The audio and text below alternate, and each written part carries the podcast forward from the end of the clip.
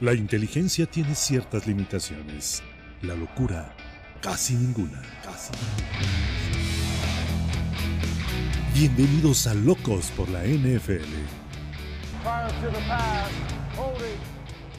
Locos por NFL, ¿cómo están? Bienvenidos a un episodio más de este podcast. Estamos justo a dos semanas del draft de la NFL y es momento de hacer nuestro mock draft de la primera ronda nuestra predicción de qué elegirá cada equipo. Antes de empezar, recuerda que este y todos los episodios de podcast que hemos grabado los puedes escuchar en Spotify. Así que ve a seguirnos también por allá. Y si nos escuchas en YouTube, no olvides dejar tu like y también tus predicciones. Deja tu mock draft en la caja de comentarios, aunque sea de los primeros 10 picks. Empezamos con el número 1 global, los Jaguares. Yo sí soy de la idea que van a tomar a Aidan Hutchinson a la defensiva de Michigan. Es cierto, la semana pasada Doug Peterson habló de un hombre de línea ofensiva, pero no pueden dejar pasar al mejor talento de la generación. Yo creo que sería de mucha ayuda. Número 2, los Leones. Aquí me parece que por todo el hype que se ha creado después del combine, van a elegir a Trevon Walker a la defensiva de Georgia.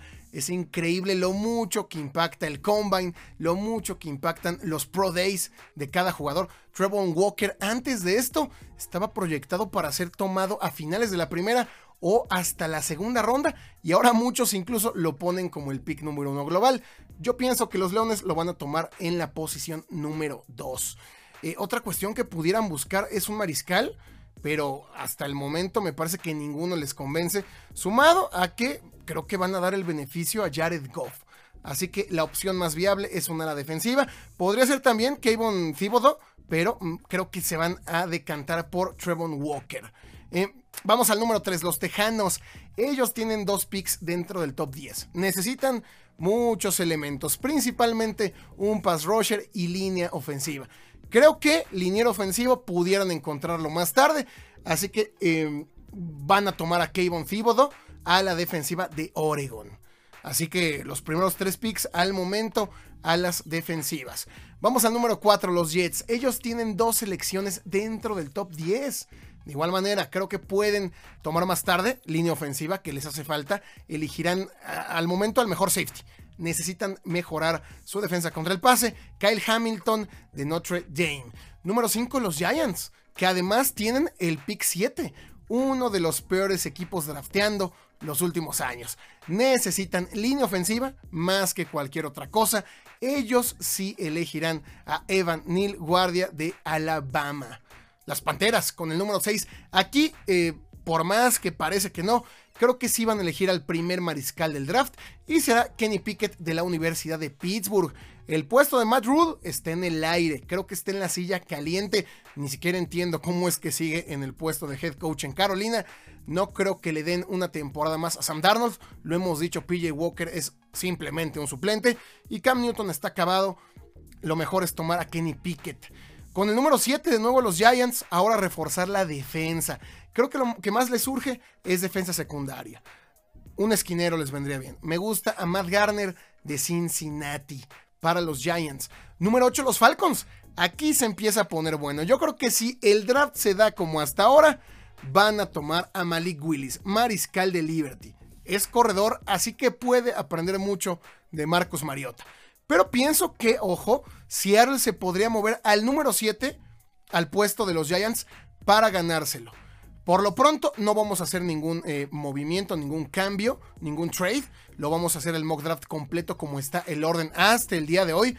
Pero creo que los Falcons, de darse todo como lo hemos dicho, van a elegir a Malik Willis, mariscal de Liberty. Número 9, los Seattle Seahawks, la peor defensa en toda la liga. Mantuvieron a Quandre Diggs, lo cual nos dice que quieren armar un equipo desde ceros y quieren reforzar la defensa. Un esquinero sería perfecto. Me gusta Derek Stingley de LSU. Número 10, los Jets. Ahora sí, línea ofensiva. Eh, después de... Tienen que proteger a Zach Wilson. Solamente en su primera temporada ya se perdió pues varios partidos por lesión. No hay que arriesgarlo. Termina siendo la opción como mariscal a futuro. Así que línea ofensiva. Ikem Ekwonu de North Carolina State. Número 11, los Commanders. Me parece que con la salida de Brandon Scherf buscarán proteger a Wentz a como dé lugar. Lo hemos dicho también, si Wentz aún con protección se lesiona, sin protección están perdidos. Eh, me gusta Charles Cross, tackle de Mississippi State. Sería un buen fit para los Commanders. Número 12, los vikingos. Por más que Patrick Peterson está de regreso, ya está viejo. Deben elegir un esquinero sí o sí. Con Ahmed Garner y Derek Stingley ya no disponibles, creo que tomarán a Trent McDuffie de Washington. Así que ese esquinero va para los vikingos. Número 13, los tejanos. Ahora sí, línea ofensiva. Tyler Linderbaum, centro de Iowa. Ya te la jugaste con Davis Mills. Ahora hay que protegerlo. Davis Mills para mí fue el mariscal más impresionante de todo el año pasado. Ni siquiera Mac Jones, que ya sé que muchos lo van a comentar. Mac Jones llegó a un sistema hecho y derecho, a una buena línea ofensiva y a, un equipo dirigido por Josh McDaniels y, Bill Belichick. Davis Mills con menos de la mitad de eso hizo, hizo magia. Hizo, me gustó mucho Davis Mills hay que protegerlo. Vamos al número 14, los Ravens. Pues ellos ya tenían a Sadarius Smith en la bolsa, ya prácticamente estaba acordado y se les fue. Odafe Owe fue un novato de impacto inmediato el año pasado. Creo que podrían irse por ahí. Tomar un ala defensiva. Son muy buenos desarrollándolos. Me gusta Jermaine Johnson de Florida State para los Ravens. Número 15, las Águilas de Filadelfia. Pienso que estarán tentados a elegir un receptor, pero primero van a tomar a alguien de ayuda en la secundaria. Urge, urge un esquinero, urge un safety, ahora que también se fue Rodney McLeod. Creo que tomarán al mejor esquinero disponible, Kair Elam de los Lagartos de Florida. Número 16, los Santos. Bueno, a ellos también les urge de todo, pero también receptores. No sabemos qué pase con Michael Thomas. Yo creo que no va a volver a jugar en Nueva Orleans. Pero James Winston necesita armas. El primer receptor tomado en el draft será hasta la posición 16. Se me hace un poco inverosímil. Yo creo que por ahí eh, entre Falcons y Jets pudieran elegirlo. Pero Garrett Wilson de Ohio State, según esta simulación, nos vamos hasta el número 16. Número 17, los Chargers. Después de cómo armaron eh, su defensa, es momento de pensar en la ofensiva. Antes que un receptor o corredor. Creo que van a seleccionar eh, en segunda ronda eh, algún receptor. Hay muchos muy buenos en, este draft. Me gusta la línea ofensiva. Trevor Penning de Northern Iowa. Me gusta la línea ofensiva. Protección para Justin Herbert. Hacer una dupla con Rashawn Slater, que lo hizo muy bien el año pasado. Y, bueno, es que los Chargers se reforzaron también, que son pocos espacios que les quedan disponibles. Número 18, las Águilas, de nuevo. Creo que es momento de tomar al reemplazo de Fletcher Cox. No sé por qué algo me dice que Filadelfia va a tomar aquí a un receptor. De hecho, podría ser eh, Jameson Williams de Alabama. Eh, son necios, ¿no? Son necios con los receptores. Pero bueno, yo creo que pudiera ser el tackle defensivo Jordan Davis, ¿no? El Godzilla, tackle defensivo de la Universidad de Georgia.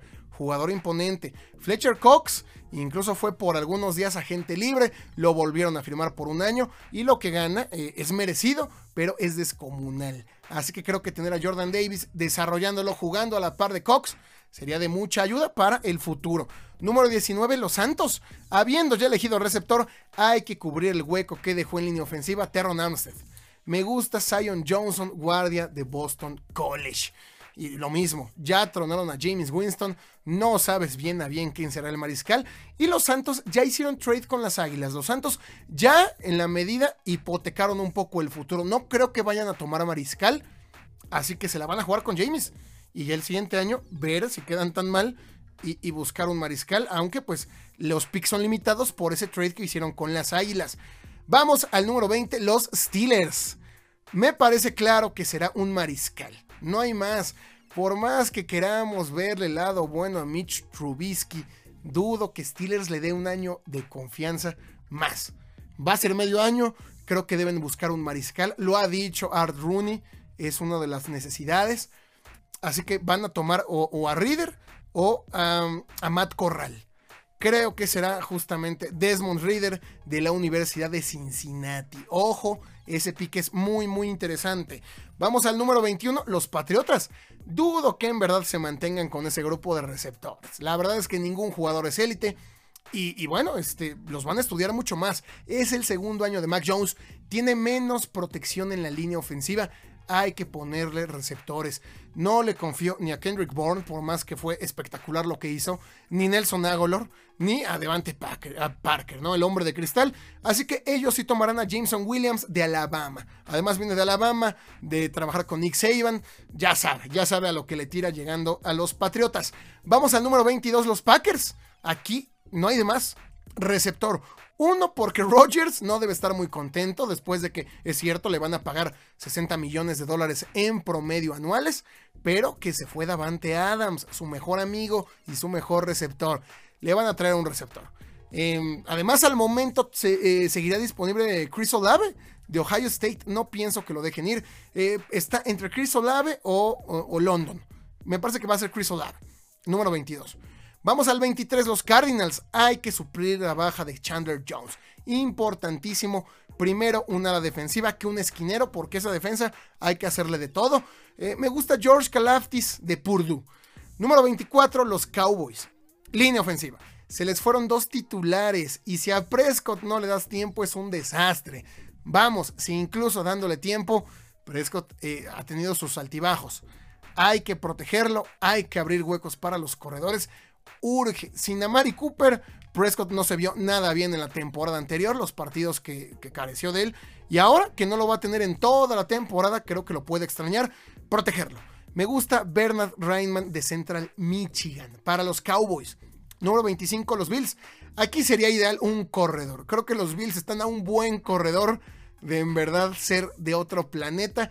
Pero bueno, no, los Bills eh, no creo que vayan por corredor. No han ido en los últimos tres años. No creo que lo, lo hagan ahora. Suena muchísimo un esquinero. Andrew Booth Jr. de Clemson. Suena mucho para Buffalo.